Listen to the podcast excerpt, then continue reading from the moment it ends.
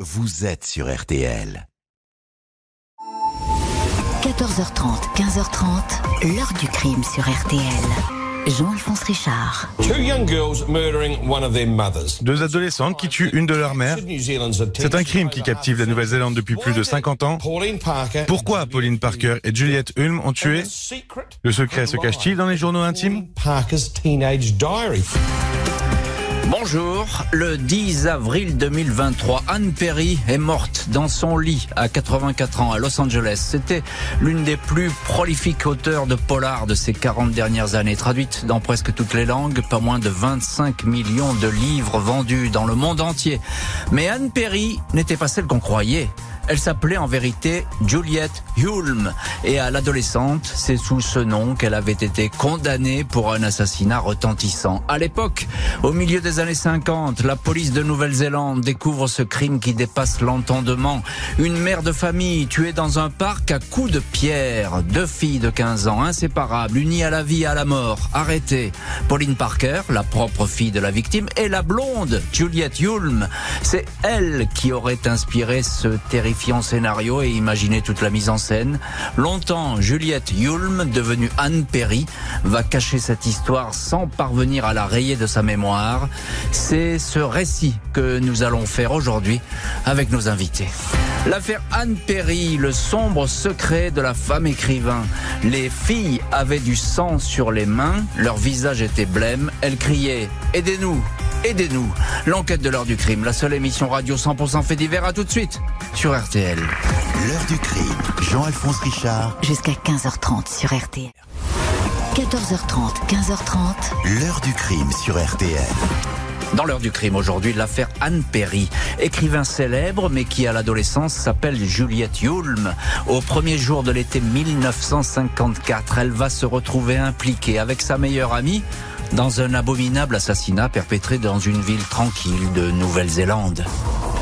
Ce mardi 22 juin 1954, aux alentours de 15h30, des cris font sursauter Agnès et Kenneth Ritchie, les propriétaires de la buvette posée dans le parc Victoria, une colline verdoyante à la sortie de Christchurch. La stupeur s'empare aussitôt des quelques clients attablés. Ils voient surgir du rideau d'arbres deux jeunes filles. Elles courent vers eux, le visage livide, les habits tachés de sang, tout comme leurs mains. Elles sont affolées, appellent au secours. La tenancière les reconnaît aussitôt. Il y a une heure, elle leur a servi des sodas. Les adolescentes étaient accompagnées d'une femme avec qui elle a discuté. Ces trois promeneuses souriantes venaient d'arriver en bus du centre-ville pour profiter du temps splendide. Les filles sont terrorisées. La brune dit s'appeler Pauline Parker, tout juste 16 ans. Elle répète, aidez-nous, aidez-nous. Maman a été blessée, maman est morte. La blonde, plus grande en taille, est Juliette Hulme, 15 ans. Elle s'exprime avec des mots rapides et saccadés. Elle se lave toutes les deux les mains et le visage. On demande à Pauline ce qui s'est passé. L'adolescente répond calmement que sa mère a glissé et que sa tête a violemment heurté un morceau de brique sur le sol. Le propriétaire de la buvette accourt en direction du petit pont de bois, le lieu de l'accident. Au milieu du chemin, il tombe sur une femme qui gît sur le dos. Il y a du sang partout, sur le sol, mais aussi sur les vêtements, les bas, le crâne, le visage de la malheureuse. Une demi-heure plus tard, le docteur Donald Walker est sur place. Il ne peut plus rien faire. La victime a été euh, frappée par une hémorragie massive.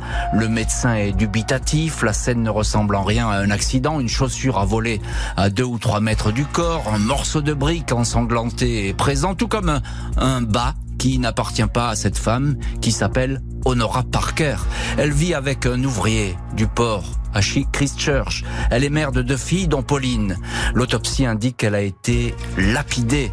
Pas moins de 45 blessures infligées au cou, à la tête, aux mains. On s'est comme acharné sur son visage. Elle souffre de multiples fractures. Le légiste indique qu'Honora Parker a été serrée au cou. Une tentative d'étranglement. Elle a été plaquée sur le sol. Selon l'expert, les blessures pourraient avoir été causées par le morceau de brique rouge retrouvé sur place. Il était de toute évidence placé dans un bas afin de faire tournoyer la brique à la façon d'une fronde. Les policiers excluent tout de suite la chute accidentelle. Ils pensent à une attaque sauvage, un homicide. Mais les seuls témoins du drame, Pauline Parker et Juliette Yulm, n'ont fait état d'aucune autre présence dans le secteur. Les filles, trop choquées, ont été prises en charge par le médecin vers 20 heures. Les détectives Brown et Tate viennent les interroger. Pauline est la plus volubile. Elle raconte qu'elle marchait derrière sa mère. Juliette était plus avancée dans le chemin. Sa mère s'est tordue la cheville et sa tête a heurté la brique. L'adolescente précise qu'elle a tout de suite crié que Juliette est arrivée. Quand on évoque la présence d'un bas ensanglanté. Dans le chemin, Pauline ne se démonte pas. J'ai toujours un vieux bas dans mon sac. Je m'en suis servi pour essuyer le sang. De son côté, Juliette explique qu'elle n'a rien vu de l'accident. Elle marchait devant. Elle ignore ce qui a pu se passer. Elle est revenue sur ses pas quand elle a entendu des cris. Juliette n'a remarqué ni la brique, ni le bas ensanglanté sur le sol. Et voilà donc pour ces premières déclarations de Pauline et Juliette. On va voir euh, dans la suite de l'heure du crime que ces propos vont évoluer et livrer un tout autre récit et bien, en bien des points euh, effrayants et, et cyniques. Et c'est le frisson qui va alors s'empérer de Christchurch et puis de la toute Nouvelle-Zélande et même bien au-delà. On revient à ce 22 juin 54 et cette scène qui ressemble donc en rien à un accident. Le légiste parle euh, d'un acharnement. Bonjour Marie Billon. Bonjour. Merci infiniment d'être aujourd'hui avec nous dans l'heure du crime. Vous êtes euh, correspondante RTL à Londres et vous êtes euh, au téléphone en direct dans cette émission euh, de l'heure du crime. Si on, fait appel à vous, Marie Billon, c'est que vous connaissez bien cette histoire et que cette histoire, elle a défrayé également la chronique en Angleterre. Il faut savoir que Anne Perry, elle est de nationalité anglaise. Marie Billon, on peut dire que Honora Parker, la malheureuse victime, en aucun cas elle allait survivre à ces blessures. On a vraiment frappé pour tuer. Euh, la mère de famille a reçu plus de 45 blessures, particulièrement euh, sur son visage, mais son corps entier était euh, couvert de sang. En même temps, on verra que le juge parle quand même d'une exécution maladroite, mhm. mais ça veut simplement dire que les jeunes filles se sont acharnées mhm. sur leurs victimes. Et pour l'instant, ces jeunes filles, effectivement, on ne sait pas si elles sont ou non impliquées dans ce, ce crime, même si les policiers, évidemment, ont quelques, déjà quelques certitudes. Marie Billon, une question encore. Il y a donc ces deux adolescentes qui viennent de milieux bien différents. On commence par Pauline Parker. Qui qui est-elle, Pauline Parker? Alors, Pauline Parker, c'est une jeune fille de 16 ans. Elle vit dans une famille qui est relativement stable, même si le juge précisera qu'elle ignorait que ses parents n'étaient euh, pas mariés. Le père, apparemment, était dans l'incapacité euh, d'épouser euh, la mère de la fillette, mais le couple vivait tel un couple marié dans une société des années 50 qui, quand même, n'acceptait pas vraiment les unions libres. La famille n'était pas très aisée non plus. À l'époque, on les aurait rangés dans la case hmm. classe ouvrière. Le père travaillait dans un magasin de poissons et l'appartement familial dans la ville servait aussi à accueillir des logeurs. Ce qu'on peut dire, euh, Marie Billon, euh, à ce stade de l'enquête, c'est que effectivement, euh, cette scène de crime, elle est extrêmement bizarre parce que dans ce parc, évidemment, tout le monde connaît tout le monde et puis on a vu personne partir en courant, etc. Donc c'est les deux filles qui se retrouvent un peu au centre de l'enquête tout de suite. C'est effectivement elles de suite qui, euh, qui finalement euh, ont les, les suspicions euh, des policiers. En même temps, elles sont jeunes, elles ont 15 et 16 ans, mmh. elles ont plutôt bien joué la comédie. C'est vraiment l'état du corps de la mère qui leur fait penser que de telles blessures, ça n'est pas possible que ce soit simplement la mère de famille qui se soit blessée en tombant. Eh oui, c'est ça, et c'est ça qui est étonnant, mais on n'arrive pas pour l'instant à imaginer une, une telle frénésie de, de sang et de violence chez ces deux jeunes Bonjour, Joanne Drayton. Hello, Mr. Richard. Merci infiniment d'être vous aussi au téléphone de l'heure du crime. Vous êtes euh, la biographe, en tout cas, oui, la biographe en titre d'Anne Perry. Vous avez publié The Search for Anne Perry. On pourrait le traduire à la recherche d'Anne Perry, euh, livre qui est paru aux éditions Harper Collins en 2014. Je crois que ce livre n'est pas traduit, hélas, mais il le sera peut-être un jour parce que effectivement l'affaire euh, et la trajectoire de, de Anne Perry qu'on raconte aujourd'hui est tout à fait surprenante. Alors, John Brighton, qui est euh, Juliette Yulm, qui va effectivement devenir plus tard l'écrivain Anne Perry. C'était une jeune adolescente issue d'une famille aisée. Son père était à la tête de l'université de Canterbury. C'était un rôle euh, très important. Sa mère était une célèbre conseillère conjugale qui donnait parfois des conseils à la radio.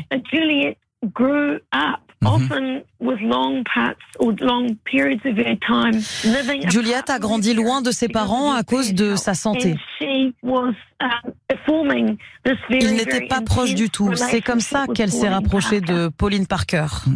Elles sont, Joan Drayton, encore un mot, elles sont, on va dire, euh, inséparables, ces deux copines. Elles ont chacune comblé les faiblesses de l'autre. Je pense que c'est pour ça qu'elles étaient aussi liées, que leur relation était aussi intense. Elles s'encourageaient dans tout ce qu'elles faisaient. Au début, elles écrivaient des histoires ensemble. C'était totalement innocent jusqu'à ce que ça dérape um, et que leur relation devienne très malsaine. Euh, Marie Billon, euh, effectivement, on entend ce que dit Joan Drayton et c'est très très intéressant de voir cette euh, relation qui aurait dégénéré. Elles se sont connues à l'école, ces, ces deux filles?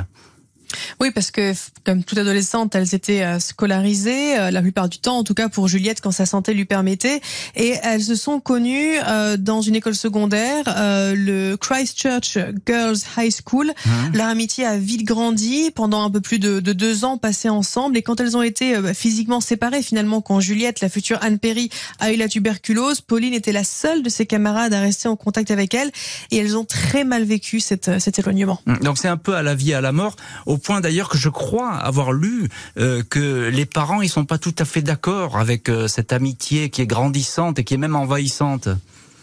Oui, la mère de Pauline notamment semblait très très inconfortable avec les liens euh, forts qu'unissaient les deux jeunes filles. On apprendra plus tard qu'elle discutait euh, les jeunes filles notamment de pactes de suicide, ce qui inquiétait euh, la mère. Alors, elle pensait aussi à s'évader toutes les deux ensemble aux États-Unis pour faire publier leurs romans, les histoires qu'elles écrivaient. En fait, elles se construisaient vraiment un univers à elles deux qui n'avait plus beaucoup d'ancrage dans la réalité, mais aussi les parents semblent avoir soupçonné une relation lesbienne entre les deux jeunes mmh. filles, ce que elles nieront. Mais à l'époque, l'homosexualité était considéré comme, euh, comme une maladie mentale. Mais oui, comme une maladie mentale, et on va voir qu'il y a d'ailleurs les, euh, les allusions euh, au diable, etc., quand l'affaire va continuer à progresser. Ce qu'on peut dire aussi, Marie Billon, c'est que la victime, c'est la maman, hein, donc de, de, pardon, de, de Pauline. De Pauline, c'est la maman de Pauline, et c'est donc elle, la victime, et c'est elle qui s'opposait à cette amitié grandissante. Hein.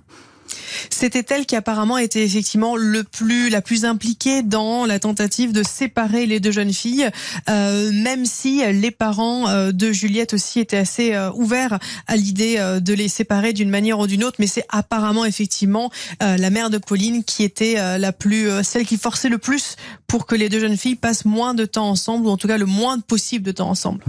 Joan Drayton, encore un mot. ces deux filles, on vient de le dire, elles sont très proches, elles sont presque fusionnelles. Elles sont un peu aussi, elles vivent aussi dans un monde particulier. Elles sont dans le fantasme. Elles se rencontrent d'ailleurs un, monde idéal. Je crois qu'elles appellent ça le quatrième monde, c'est ça? Oui, c'est vrai. Elles étaient euh, persuadées qu'il existait un quatrième monde qu'elles seules connaissaient. Elles avaient une amitié très fusionnelle. Elles ne restaient que toutes les deux, au point d'exclure tous les autres. Les parents de Juliette étaient euh, très distants. Donc elles se rattachaient de plus en plus à Pauline. Elles sont devenues très soudées. À tel point qu'elles se sont totalement déconnectées du monde réel. Deux adolescentes déconnectées, mais qui avaient tout prévu, sauf le fait qu'elles craqueraient devant les policiers. L'affaire Anne Perry, le sombre secret de la femme écrivain. Le jour heureux se lève. Nous sommes le matin juste avant la mort. Je suis très impatiente. L'enquête aujourd'hui de l'heure du crime, je vous retrouve dans un instant sur RTL. 14h30, 15h30. L'heure du crime sur RTL. 14h30, 15h30. L'heure du crime sur RTL. Jean-Alphonse Richard. Heure du crime consacrée aujourd'hui à la trajectoire étonnante d'Anne Perry, écrivain à succès de polar. En 1954, elle s'appelle Juliette Yulm et vit à Christchurch, en Nouvelle-Zélande. La police l'interroge. Elle va apparaître en première ligne d'un assassinat commis avec sa meilleure amie. 22 juin 1954, 5 heures après la mort violente d'Honora Parker, sa fille Pauline fait face aux policiers de Christchurch. Elle continue à parler d'un accident, mais elle est vite submergée par les questions. Le détective Brown lui redemande qui a tué ta mère? Cette fois, elle répond c'est moi. Pourquoi? demande le policier. Si cela ne vous dérange pas, je ne répondrai pas à cette question, réplique Pauline. Elle assure que son inséparable amie Juliette n'est pour rien dans toute cette histoire elle n'était pas au courant de ce projet. J'étais toute seule. J'ai réussi à tuer, poursuit Pauline Parker. Elle précise que cette idée lui courait dans la tête depuis quelques jours. Elle a frappé sa mère plusieurs fois avec le morceau de brique placé dans le bas. Elle s'en est servie à la façon d'un marteau. Les enquêteurs interrogent aussi Juliette Yulm. Dans son journal intime, ils ont en effet découvert des notes troublantes. Ce matin-là, elle a écrit le jour heureux se lève, c'est le matin. J'écris ces mots avant la mort, je suis très impatiente. Face au détective, Juliette Yulm reconnaît qu'elle savait que quelque chose se préparait contre Madame Parker. Elle raconte avoir entendu dans le chemin la dispute entre la mère et la fille. Le ton est monté, elle les a rejointes, elle a vu Pauline frapper sa mère. J'ai pris la brique et j'ai frappé à mon tour. C'était terrible, Madame Parker avait des convulsions. J'ai voulu aider Pauline. Je ne me rappelle pas avoir entendu Madame Parker dire quelque chose, j'étais trop effrayé pour entendre quoi que ce soit. Les adolescentes sont en état d'arrestation, inculpées de meurtre. Dans l'attente de leur procès, Pauline Parker et Juliette Hulme sont détenues à la prison de Paparois à Christchurch. Le père de Pauline raconte que sa fille a passé dix jours le mois précédent chez Juliette Hulme. Elle était rentrée de ce séjour rayonnante. Le père ajoute que le jour du meurtre, Juliette est arrivée à 11 heures chez eux. Elle s'est entretenue avec sa femme quelques minutes. Il l'a vue sourire et plaisanter. Rien qui ne pouvait laisser présager une telle tragédie. Puis, les deux filles se sont enfermées dans la chambre de Pauline. Les policiers pensent que c'est à ce moment-là que Juliette a sorti de son sac l'arme du crime, un morceau de brique rouge ramassé dans son garage. Pauline avait pour mission de tuer sa mère, la mère de Juliette est à son tour questionnée. Elle affirme n'avoir rien noté d'anormal chez Juliette au matin du meurtre. Elle semblait heureuse, calme, rien de suspect. Le mobile du crime serait le suivant. Honora Parker avait refusé à sa fille que sa fille suive Juliette en Angleterre où celle-ci devait rejoindre son père. Les deux copines auraient alors fait une fixation sur cette femme qui voulait les séparer au point de décider d'en finir avec elle. Elles voulaient rester ensemble. Selon leurs journaux intimes, elles envisageaient même de partir aux États-Unis où elles seraient devenues écrivaines.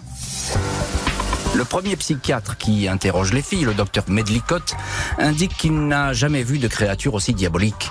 Un autre psychiatre, le docteur Bennett, avoue qu'il a été choqué par l'attitude des adolescentes. Aucune d'elles n'a formulé la moindre compassion pour la victime. Juliette lui a même affirmé après tout, cette femme n'était pas heureuse. Le jour où nous l'avons tuée, je pense qu'elle savait ce qui allait arriver. Elle a laissé faire. Avez-vous des regrets? interroge le psy. Strictement aucun, répond Juliette. À propos de sa mère, Pauline affirme pour sa part, je la tuerai à nouveau si elle menaçait ma relation avec Juliette. Et voilà pour ces deux adolescentes sans remords, sans regret. C'est comme cela qu'elles vont bientôt apparaître devant un tribunal à Christchurch où la foule va se presser. On va voir alors si elles vont conserver la même froideur, la même détermination. On verra cela dans les chapitres suivants de l'heure du crime avec ce procès capital et qui est suivi alors par tout un pays et même jusqu'en Europe. Euh, Marie Billon, correspondante RTL à Londres, on vous retrouve dans, dans cette heure du crime. Pauline, euh, qui a tuer sa mère, il n'y a pas d'autre terme, à quelques mois de plus que Juliette. Euh, elle a 16 ans, Juliette a encore que 15 ans. Mais elle, vraiment, elle est sous l'influence, on a l'impression, de, de Juliette, sa cadette. C'est en tout cas Pauline qui a euh, imaginé le meurtre. Dans, dans, son journal, elle précise qu'elle en a discuté hein, de ce projet mmh. avec Juliette, mais c'est elle qui vraiment entre les euh, détails. Le, 22 juin, la veille du meurtre, elle écrit, euh, elle, elle, écrit que le jour heureux va arriver. Nous avons décidé d'utiliser une brique dans un bas plutôt qu'un sac de sable. Alors oui, elle mmh. dit nous, mais c'est elle qui l'écrit. Et l'adolescente parle aussi de joie, de l'anticipation. Elle dit qu'elle a l'impression de planifier une, une surprise partie. Il y a de, il y a ce mélange de, vocabulaire adolescent et de vocabulaire criminel qui est très perturbant dans ces journaux intimes. Le fait est, c'est qu'elles s'entraînent toutes les deux. Hein. C'est un, engrenage fatal, on va le dire comme ça, parce que là, personne, il n'y en a aucune pour arrêter l'autre.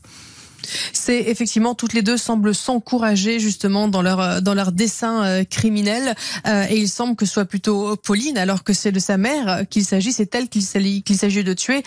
Pauline ne freine absolument pas les ardeurs de Juliette. On ne sait même pas si ce serait elle qui l'entraînerait. Mmh. Et oui, c'est effectivement là le couple fatal est en train d'être formé. Euh, Joan Drayton, vous êtes la, biographe d'Anne Perry avec votre livre The Search for Anne Perry, à la recherche d'Anne Perry, euh, qui est paru en 2014 et qui hélas, je crois, pas traduit en français.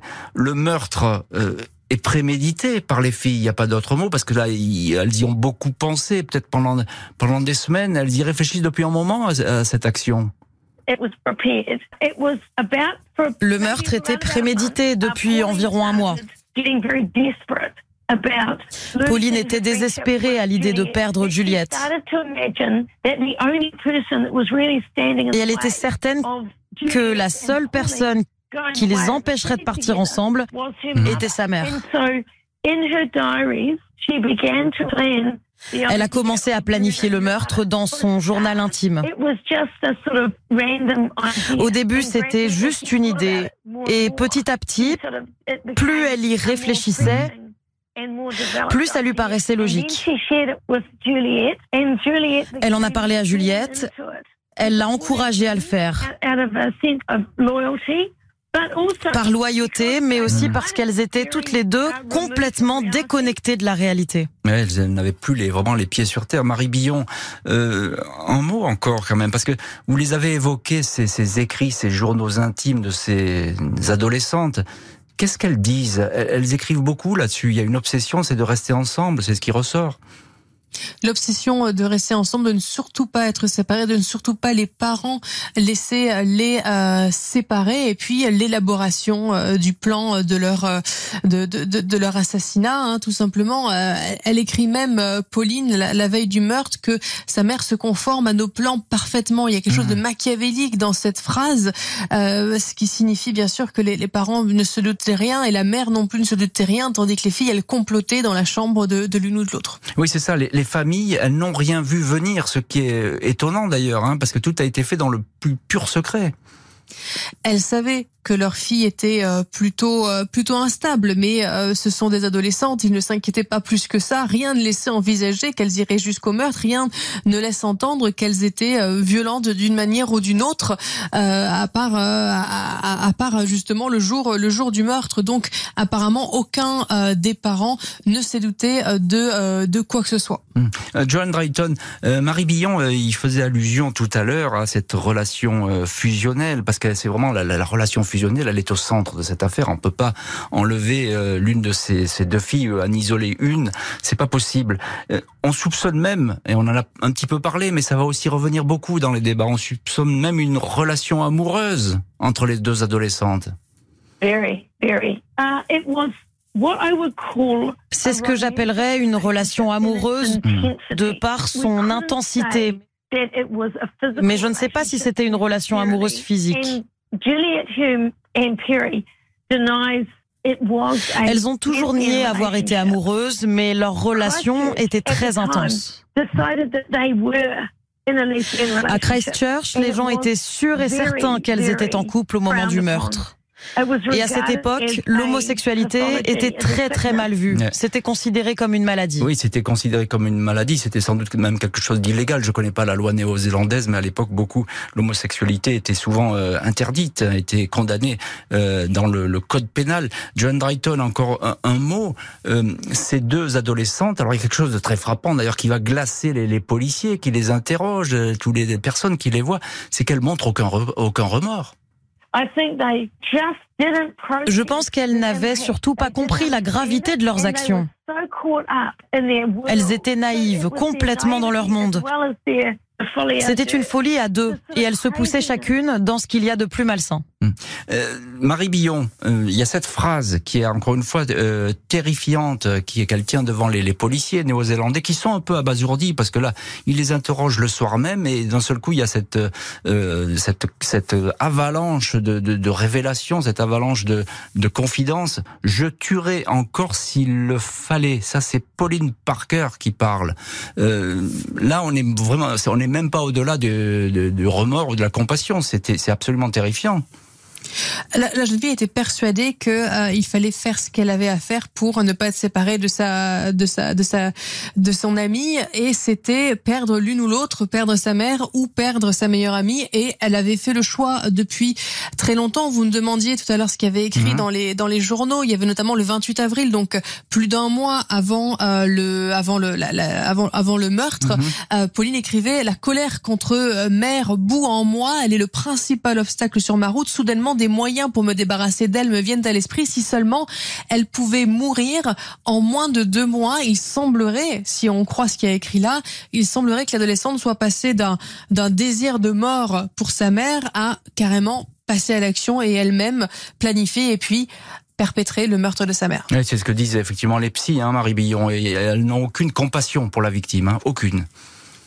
Elle semble effectivement n'avoir eu absolument aucune compassion pour la victime, la manière dont elles l'ont tué, l'acharnement dont hmm. elles ont fait preuve, et puis euh, leur euh, leur scénario euh, pleureur après justement pour essayer de faire croire à un accident montre effectivement que c'est effectivement quelque chose d'assez sans froid pour elle. Les adolescentes vont comparaître devant les juges, elles risquent la prison à vie. L'affaire Anne Perry, le sombre secret de la femme écrivain. Elle méprise la Bible, elle ricane, elles se sont arrogées le droit de tuer une femme. L'enquête aujourd'hui de l'heure du crime, quelle peine pour les siamoises du crime? À suivre dans un court instant sur RTL. Jean-Alphonse Richard sur RTL. L'heure du crime. 14h30, 15h30, Jean-Alphonse Richard sur RTL l'heure du crime. Uh, à 15 ans, j'ai commis un crime comme complice. J'ai aidé quelqu'un à tuer une autre personne, sa propre mère. Je n'avais pas d'autre solution. Cette personne m'avait dit que si je la laissais tomber, elle se suiciderait. Et je l'ai cru. Retour aujourd'hui sur l'étonnant parcours d'Anne Perry, auteur à succès de Polar, récemment décédée. En 1954, elle s'appelle encore Juliette Hulme et vit en Nouvelle-Zélande avec son amie Pauline. Elles ont assassiné la mère de cette dernière. Leur procès s'ouvre deux mois après les faits. 23 août 1954, Juliette Hulme et Pauline Perry sont côte à côte dans la grande salle de la Cour suprême de Nouvelle-Zélande à Christchurch. Salle comble. Tout le monde veut voir les tueuses diaboliques. On les a fait entrer en catimini dans le tribunal, mais un photographe les a surprises, hilar, alors qu'elles pénétraient dans le bâtiment. Leurs avocats font tout pour qu'elles soient considérées comme déséquilibrées. Les psychiatres affirment que les deux accusés méprisent la Bible, croient à un autre paradis que celui de la religion chrétienne, preuve selon eux que la folie s'est emparé d'elle. Un spécialiste affirme que le duo s'est octroyé le droit de tuer Honora Perry. Le docteur Medlicott parle de paranoïa. Il emploie le terme français folie à deux, assurant que cette amitié s'est changée en amour homosexuel, même s'il reconnaît qu'il n'a trouvé aucune preuve de relation physique entre les deux filles. Le procureur indique, elles ne sont pas folles, elles sont le mal incarné. Les débats laissent entendre que Juliette Hulme, la fille de bonne famille, avait l'ascendant sur Pauline Parker. Le journal Sun Herald l'a décrit comme une créature satanique, un visage à l'expression sauvage, un corps penché en avant, une adolescente serrant les dents et murmurant des paroles inaudibles à travers des lettres, des lèvres déformées. Pauline Perry est présentée, elle, la tête basse, ravalant sa honte. Aucune des deux n'exprime le moindre regret. Après six jours de procès, le verdict tombe, les accusés, 15 et 16 ans au moment des faits sont trop jeunes pour être exécutés. Elles sont envoyées en prison pour une durée indéterminée dans deux pénitenciers distincts, Bordsal près de Wellington pour Pauline Parker, Mount Eden à Auckland pour Juliette Hulme, une prison beaucoup plus sévère. Et on retrouve dans cette heure du crime Marie Billon, notre correspondante RTL à Londres et qui connaît bien cette affaire parce que cette affaire a fait beaucoup de bruit jusqu'en Angleterre. Elles sont désormais séparées, euh, Pauline et Juliette. On a l'impression que lors de ce procès, c'est Juliette qui retient l'attention. En tout cas, j'ai envie de dire, les journaux ne la ratent pas. Ils la décrivent quasiment, je l'ai dit, comme diabolique, maléfique.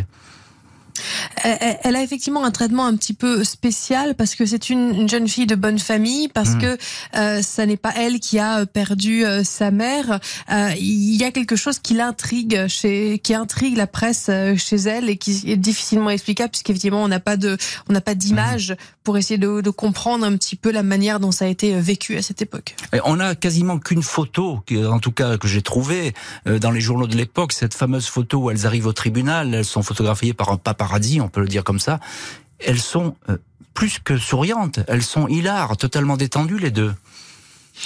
Elles ont effectivement, pendant tout le temps du procès, euh, elles donnent l'impression de, ne vraiment pas comprendre la gravité de la situation, la gravité de leur euh, acte de, de, de, de, voir tout ça comme finalement un jeu, euh, un monde, un, peu comme dans leur monde dans lequel elles sont finalement les, hmm. les principales protagonistes. Enfin, c'est elles qui semblent être vraiment au centre de, de l'attention, euh, ce que finalement elles faisaient, elles vivaient dans, leur, euh, dans leurs histoires. Donc il y a une sorte d'étachement de la réalité. elles sont dans leur... Voilà, exactement, c'est ce que, ce que nous disait euh, Joan Drayton, la biographe d'Anne Perry. Elles sont dans leur quatrième monde. Euh, ben, Joan Drayton, vous êtes également notre invité euh, dans cette heure du crime. Ce procès, euh, le, procès de Pauline et de Juliette, c'est vraiment un procès à grand spectacle à, Christchurch. C'était un procès euh, très suivi en Nouvelle-Zélande. La couverture médiatique était énorme, pas seulement dans le pays, mais dans le monde entier. Les journaux se sont emparés de l'histoire parce qu'il s'agissait d'un matricide.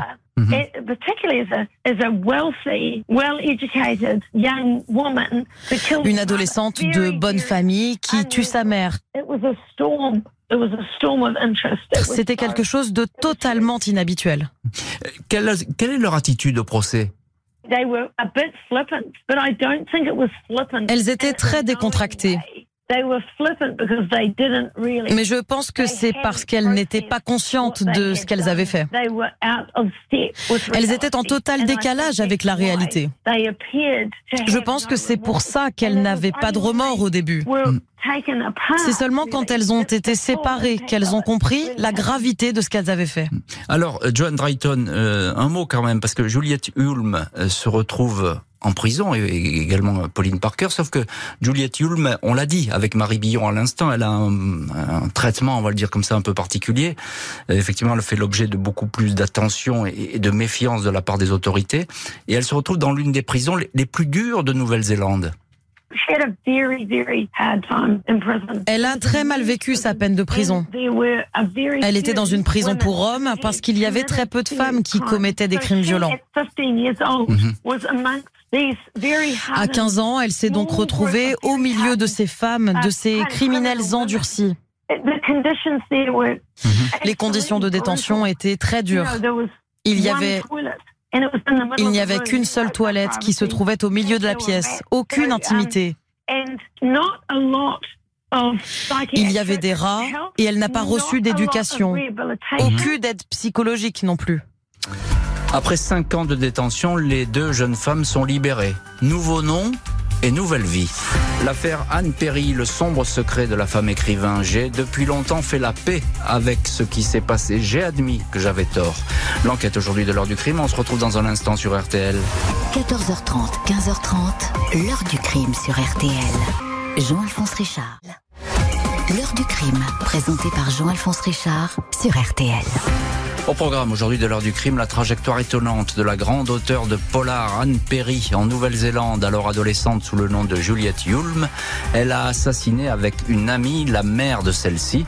Libérée après cinq ans de détention, commence alors leurs nouvelles existences. 3 décembre 1959, les autorités néo-zélandaises rapportent que Juliette Hulme et Pauline Parker ont quitté leurs prisons respectives. Elles ont reçu de nouvelles identités, alors gardées secrètes Hilary Nathan pour Pauline Parker, Anne Stewart, puis Anne Perry pour Juliette Hulme. Pauline Parker, méconnaissable, va étudier à l'université d'Auckland, travailler un an dans une librairie, puis quitter la Nouvelle-Zélande, elle s'installe incognito en Angleterre, dans un petit village du Kent. Une existence solitaire, quasi recluse, partagée entre l'église locale et un manège de chevaux, où elle enseigne l'équitation aux enfants. Juliette Hulme, devenue Anne Perry, rejoint son père en Angleterre, travaille brièvement comme vendeuse, hôtesse de l'air, puis finit par se lancer dans l'écriture. En 1979, à 41 ans, elle publie son premier roman, L'étrangleur de Cater Street. Anne Perry, encensée par la critique, vendeuse de millions de polars et parfois présentée comme la nouvelle Agatha Christie, va ainsi demeurer cachée sous son nouveau nom pendant des années. Elle vit entre la Californie et une communauté mormon en Écosse. Elle fait tout pour garder sa trajectoire secrète. Elle ne parle jamais de son enfance. Laisse écrire qu'elle a toujours vécu en Angleterre. En 1994, un journaliste néo-zélandais retrouve sa trace elle va alors devoir revenir sur son passé. Si à l'époque, dit-elle, elle avait aidé Pauline, c'était parce que sa meilleure amie était désespérée et parlait de suicide. La prison est la meilleure chose qui pouvait m'arriver, indique alors Anne Perry. J'ai depuis longtemps fait la paix avec ce qui s'est passé, j'ai admis que j'avais tort, répété que j'étais désolé, puis je suis passé à autre chose. Voilà donc euh, pour la confession d'Anne Perry qui va parler euh, de temps à autre de ce passé, même si elle n'aime pas beaucoup revenir euh, sur sur cette affaire. Marie Billon, vous notre correspondante RTL à Londres. elle ne voulait surtout pas Anne Perry que son passé soit révélé. Euh, non, parce qu'elle avait fait, elle avait refait sa vie en Écosse et ça pendant 30 ans. Elle était devenue une écrivaine, écrivaine à succès. Et puis c'est vrai que ce jour de 1994, c'est son agent donc qui lui a appris qu'un film allait être fait euh, sur sa vie, que son identité nouvelle allait être révélée en Nouvelle-Zélande. Alors elle, elle aurait voulu rester dans la peau d'Anne Perry pour toujours.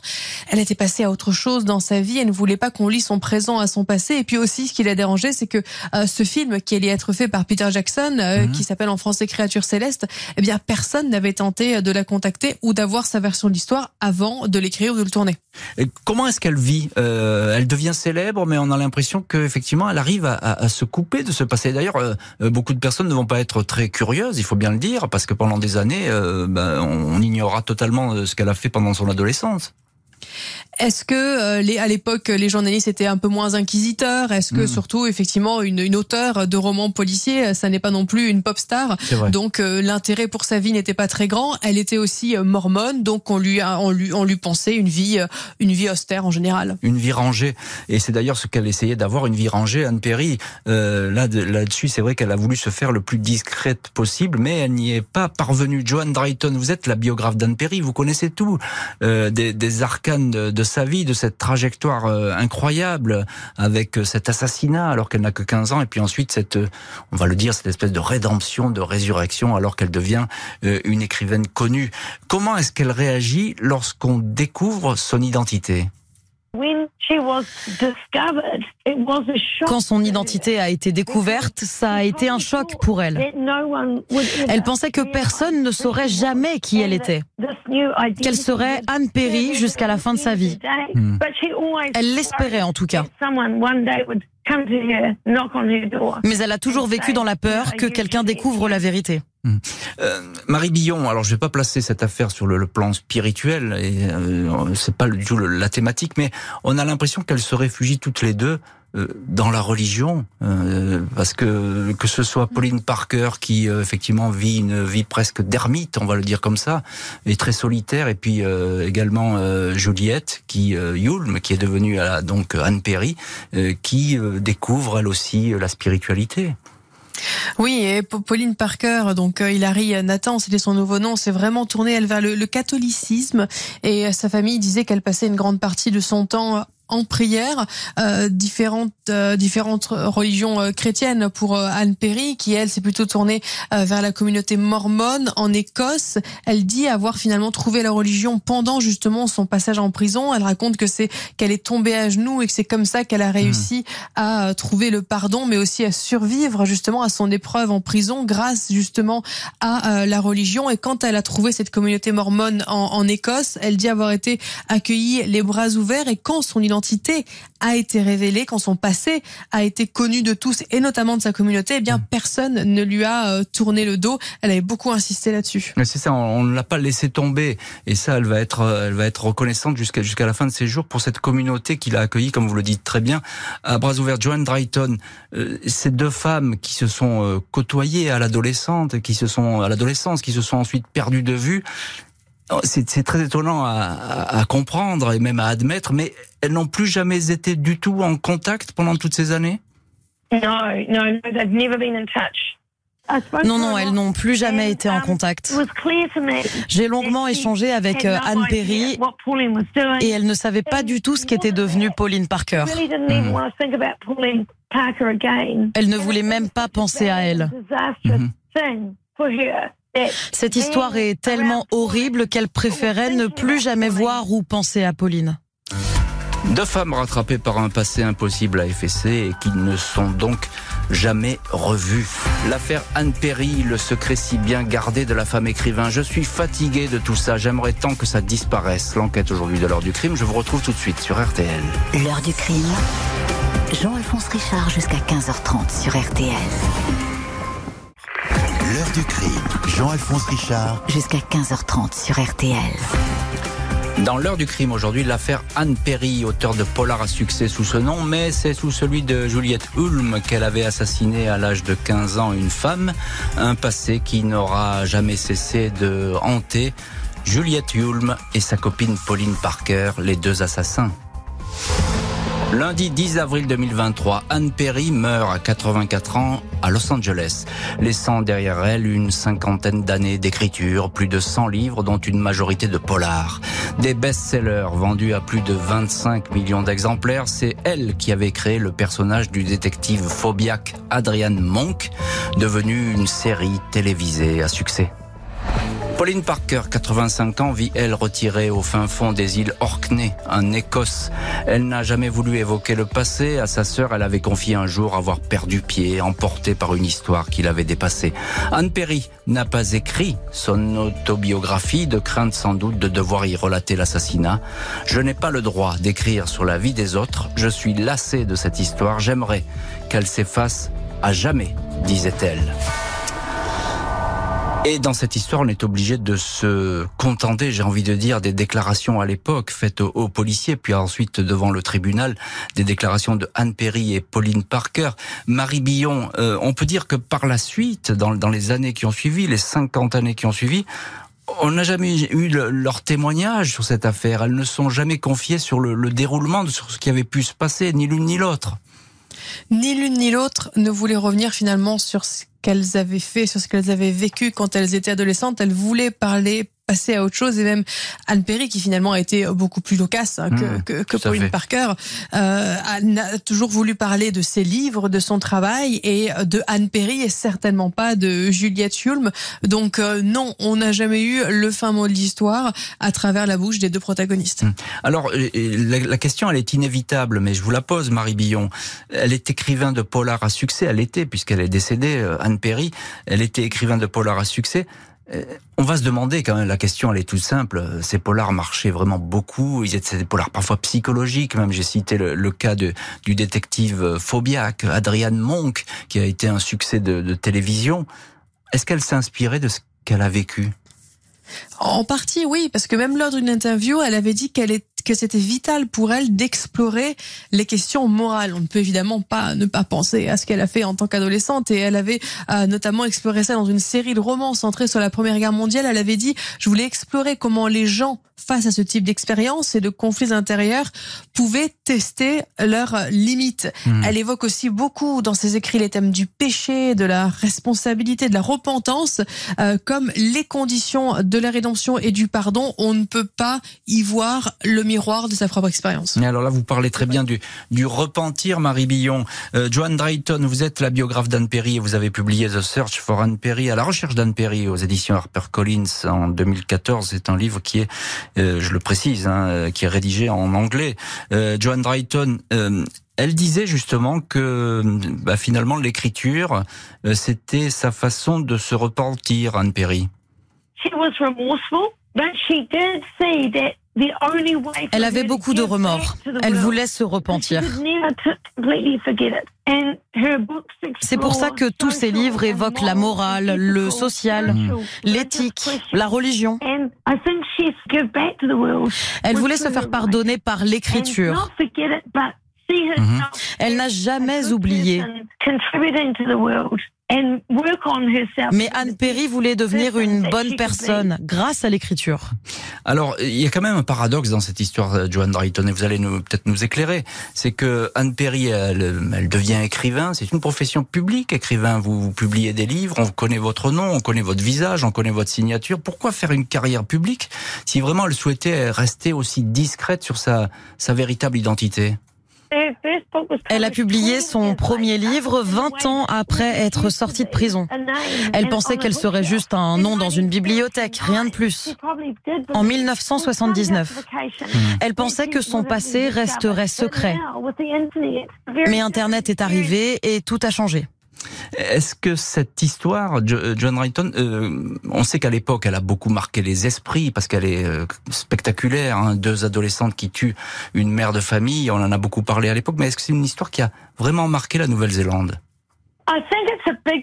Je pense que c'est un morceau de l'histoire de Christchurch. Ça a eu un énorme impact sur la communauté. Vous imaginez, dans les années 50, deux adolescentes qui tuent la mère de l'autre. C'était tellement horrible et inimaginable. Et puis ça se passait dans la ville calme, sans problème de Christchurch. Ce n'est pas une énorme affaire comparée à d'autres tout aussi affreuses, mais celle-ci, tout le monde la connaît. Euh, Marie Billon, on vous retrouve, et vous êtes, je le précise, notre correspondante RTL à Londres. C'est une histoire aussi que, les Anglais adorent. Ça a beaucoup marqué les, imaginations. On en a beaucoup parlé euh, dans votre pays, le pays où vous vivez, pardon.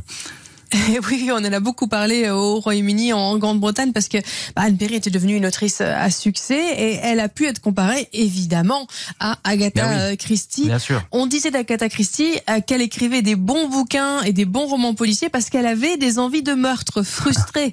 Tandis que Anne Perry, elle, elle avait, elle avait commis un meurtre, elle avait goûté au crime et n'avait pas tellement à, imaginer. Et elle était avec ça, justement, avec ce passé, euh, quand il a été connu, elle devenait une figure d'autant plus passionnante, euh, avec justement toutes les ramifications, euh, tout ce qu'on pouvait imaginer dans son processus créatif. Hum. dernière question, mais on s'aperçoit bien que c'est impossible finalement de refaire sa vie. Aujourd'hui, avec Internet, etc., on l'aurait démasqué finalement à un moment ou un autre, Anne Perry. Elle aurait peut-être fait un autre choix de carrière euh, si elle avait, si effectivement elle avait vécu dès le début euh, dans la période euh, d'internet. Mais effectivement, en Angleterre, elle vivait plutôt, enfin plutôt en Écosse, en Grande-Bretagne, elle vivait ah. plutôt comme une, comme une, plutôt comme une recluse. Mais en, en, Nouvelle-Zélande, l'intérêt pour ce matricide a survécu. Donc finalement, peu importe ce que les deux mhm. femmes devenaient en Grande-Bretagne, c'est dans le pays où elles ont commis le meurtre que l'intérêt pour leur histoire ne s'est jamais tari. Merci infiniment Marie Billon et Joanne Drayton d'avoir été les invités de l'heure du crime. Merci à l'équipe de l'émission. Justine Vignot, Marie Bossard à la préparation, Boris Pirédu à la réalisation. L'heure du crime, présenté par Jean-Alphonse Richard sur RTL.